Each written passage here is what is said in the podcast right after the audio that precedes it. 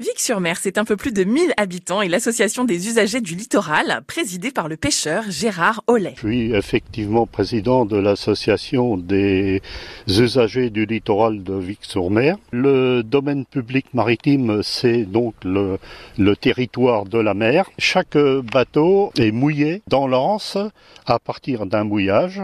Nous gérons simplement l'emplacement. Est-ce que vous pêchez? Nous sommes tous pêcheurs. Vous avez votre bateau, vous, Gérard Rollet? Oui, j'ai un bateau. Vous partez tous les jours pêcher? Comment c'est votre quotidien? Alors le quotidien marche avant tout avec les horaires de marée. Chez nous, c'est principalement la, la, basse mer et en fonction aussi, bien sûr, des éléments, c'est-à-dire du temps. Là, par exemple, aujourd'hui, vous allez aller pêcher?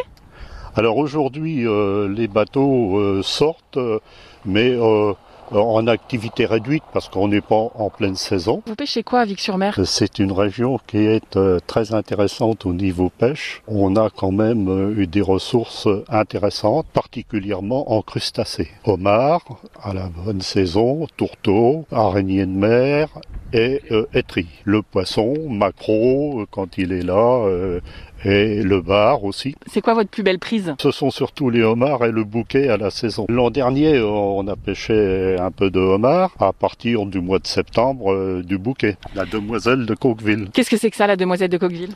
Ah, c'est des grosses crevettes. Comment vous le faites, le homard? Il se pêche à partir de casiers. Deux casiers, bien entendu, par bateau. Donc vous allez relever vos casiers et là, surprise, boum, un homard. Ah bah oui, un homard, euh, quelquefois deux. Euh. Et là, vous le ramenez à la maison et c'est la fête quand même. C'est la fête euh, pour le dimanche, pour recevoir les amis. C'est tout l'intérêt de, cette, de ce site. on a une navigation un peu dans les rochers.